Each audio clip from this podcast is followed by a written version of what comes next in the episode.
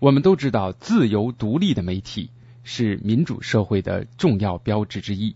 但是，究竟是先有鸡还是先有蛋？也就是说，当一个社会还处于专制体系之中，那么自由独立的媒体是等待民主社会的到来，还是从专制体系当中脱颖而出呢？这真是一个超级难说的问题。不过，来自卡塔尔的半岛电视台用十年的时间。回答了这个问题。It's November the 15th, day one of a new era in television news. I'm Shuli Ghosh. And I'm Sami Zaidan. This is Al Jazeera. 反播在上周的人民大会谈当中走访了半岛电视台驻京记者郑礼先，他原先是英国 BBC 的资深记者。其实，在半岛电视台，像郑礼先这样从国际大媒体跳槽到半岛的记者不计其数。那么，作为一个中东地区的卫星电视频道，半岛电视台究竟靠什么吸引了这些国际媒体的资深记者纷纷跳槽呢？要回答这个问题，我们首先得回顾一下半岛电视台走过的十年历程。一九九六年，半岛电视台在卡塔尔官方的资助下成立。尽管资金的来源是卡塔尔官方，但是双方在这之前就有一个约定，而且这个约定一直执行到今天，就是卡塔尔官方作为资方，没有任何权利干涉半岛电视台的新闻独立性。在二零零六年底开通二十四小时英文频道之前，半岛电视台一直是一家二十四小时阿拉伯语的新闻频道。它的新闻由在多哈的主持人主播，遍布世界各地的前线记者传送画面。新闻中不时穿插高科技合成的小片头，同时伴随着旋转的半岛台标和铿锵有力的音乐。那么观众呢，可以通过一些简短的节目预告得知其他节目的内容，偶尔还有几条广告，看起来和 CNN、BBC 这些国际大台没有任何的区别。它的新闻每半小时滚动一次，在正点和半点的时候播出，而且新闻的排版和 BBC 新闻频道非常相似。在过去的十年当中，伴随着九幺幺事件、呃阿富汗战争和伊拉克战争，半岛电视台通过播放。本拉登演讲的录像，深入战争前沿的第一线，为全世界的媒体提供了许多新闻画面，甚至有很多战争场面，在场的记者只有半岛电视台一家。那么，越来越多的国际电视传媒开始购买半岛电视台的新闻素材，于是半岛的台标也被西方观众渐渐熟知。对于整个中东地区，半岛电视台的意义更是非凡的。阿拉伯国家的许多民众对本国的媒体越来越失去信任，他们纷纷装上从黑市里买来的卫星天线，透过半岛了解整个中东地区和世界究竟在发生什么。许多研究国际传媒发展的资深专家都认为，半岛电视台的诞生是阿拉伯世界的一次传媒革命。让半岛电视台名声鹊起的，除了新闻上的不偏不倚的视角之外，表现不同意见与声音的谈话节目也是重要因素之一。我们要为你特别介绍的是半岛电视台最著名的一个节目，叫《针锋相对》。它在形式上和 CNN 的交锋节目很类似，是一档政治类节目，每周二播出，每次九十分钟，是现场直播的。节目的形式非常简单。两位看法完全不同的嘉宾对一个争议性的主题进行讨论，然后呢，主持人就在旁边煽风点火。最典型的是邀请一位流放海外的阿拉伯持不同政见者和该国的政府代表进行辩论，它引起的煽动性的效果可想而知了。这个节目的主持人那很厉害，除了担任主持之外。他还自己为每一集节目进行撰稿和调研，所有的嘉宾都是他用自己的手机打电话邀请而来的。针锋相对这个节目经常会在尖叫、呼喊、恐吓、辱骂、拂袖而去的过程当中进行，但是毫无疑问，它成了历史上最受欢迎的阿拉伯电视节目。他所挑选的话题可以引起在座嘉宾们最真切的反应、最激烈的争论。有时候他会支持一位嘉宾对付另一位，用煽动性的言辞和问题来获得最激烈的回应。节目也引起了很多国际争端，甚至导致了和邻国外交关系的断绝。我们要特别指出的是，即便到了这个地步，他的出资方卡塔尔官方依然信守着当初让半岛电视台保持新闻独立性的承诺。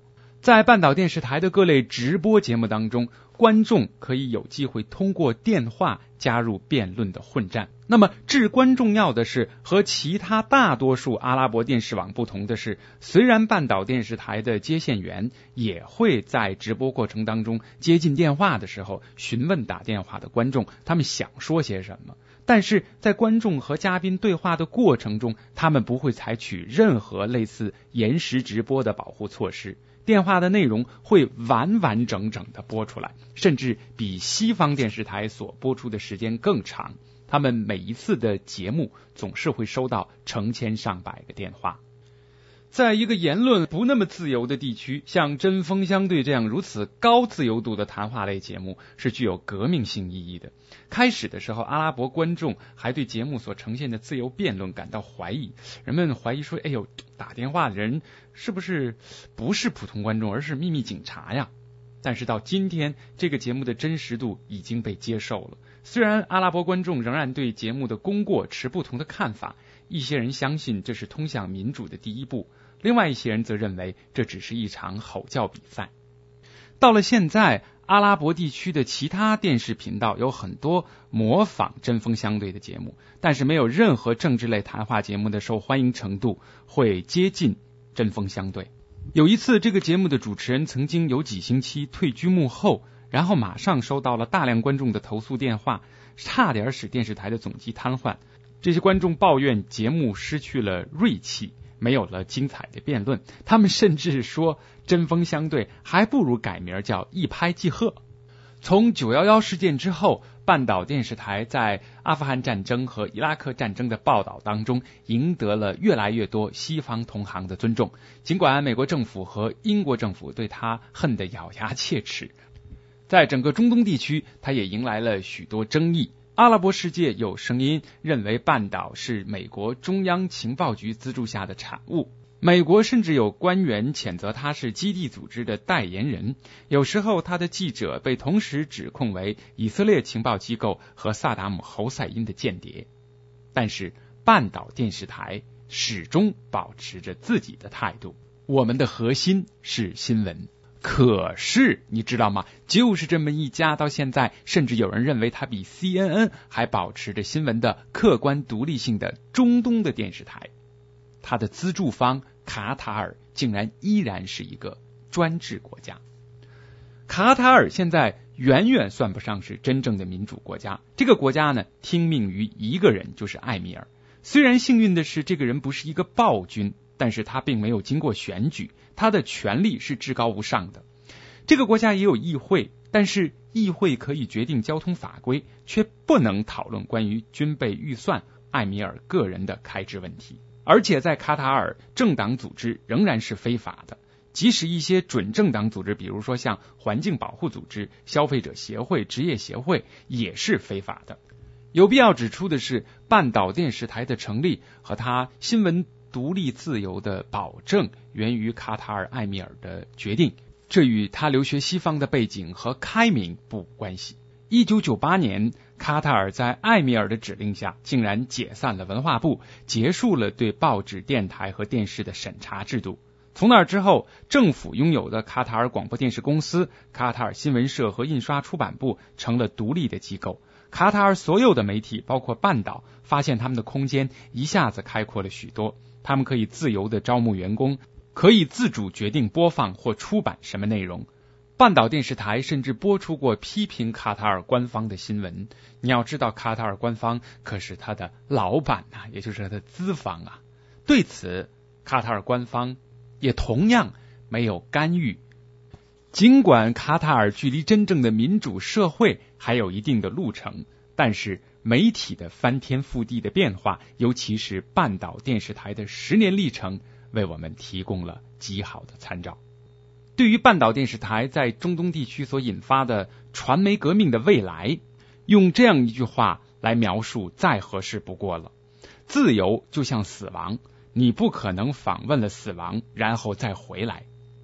这正是半岛电视台在十年当中发生的一切。大门一旦打开，就没有人能把它再关上了。Welcome to the world news from Al Jazeera. 本节目由反播制作，triple w dot antiwave dot net。